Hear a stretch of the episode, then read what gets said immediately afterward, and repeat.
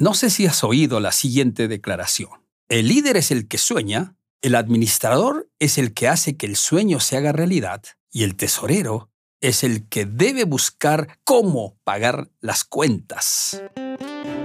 Bienvenidos a Tiempo del Líder, un espacio de consejos producto de la experiencia que busca potenciar el liderazgo tanto en el ámbito personal como profesional. Aquí, más que conceptos y teorías, compartiremos historias, herramientas y experiencias vividas a lo largo de la vida que nos ayudan a desarrollar esas competencias como líderes servidores. Este es Tiempo del Líder, un espacio presentado por la Rectoría y el Instituto de Liderazgo de la Corporación Universitaria Adventista UNAC.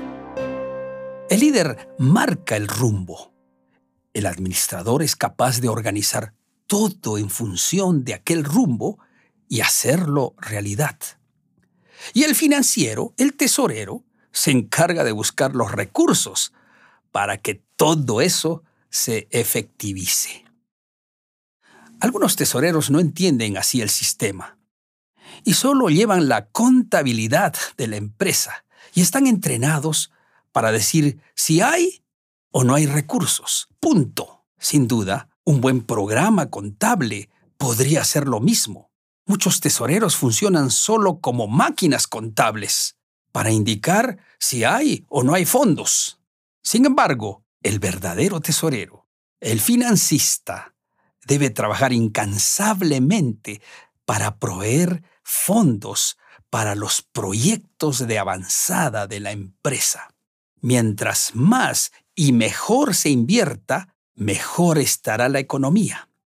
El buen tesorero hace ajustes inteligentes, ejercicios contables, acciones de ahorro e inversiones productivas con el fin de sostener los sueños de la institución.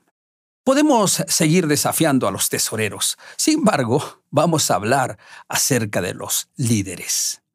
Ellos son imprescindibles para el desarrollo de la institución o empresa. Un buen líder puede hacer la diferencia. Un hombre puede cambiar la historia. De allí que la función principal de los líderes experimentados debe ser una desesperada búsqueda y formación de nuevos líderes. El éxito de un líder está en la formación de otros líderes. De otro modo, las empresas desaparecerán. Ahora, esa búsqueda es compleja, pero hay algunos indicadores que nos pueden ayudar.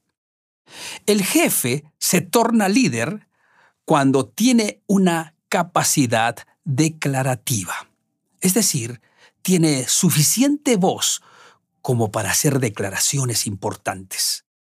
El líder debe estar en condiciones de hacer declaraciones capaces de transformar la realidad de la empresa. Estas declaraciones de los líderes pueden y deben formar parte de la visión institucional. Saben ustedes que ya hay demasiadas frustraciones por las decepciones repetidas o promesas incumplidas que muchos jefes por lo cual han llevado a los funcionarios de la institución a asumir una actitud de resignación. Y esta resignación se expresa muchas veces de la siguiente forma. Seamos realistas. Esto no va a funcionar. Esto no se puede hacer. Por lo menos aquí, en esta empresa, no resulta.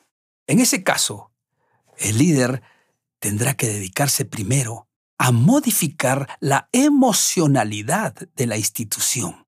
De otro modo, le será muy difícil avanzar. Tiene que devolverles la capacidad de creer en nuevas posibilidades. La capacidad declarativa es capaz de transformar la realidad. Tiene un poder increíble. No hay una regla. Pero si quieres liderar, tienes que tener una declaración que entusiasme, que desafíe, y que al mismo tiempo tenga el potencial de hacerse realidad. La voz del líder es inconfundible, inspira confianza y esperanza. Y si no tienes voz, para hacer declaraciones desafiantes. Comienza con declaraciones pequeñas y simples.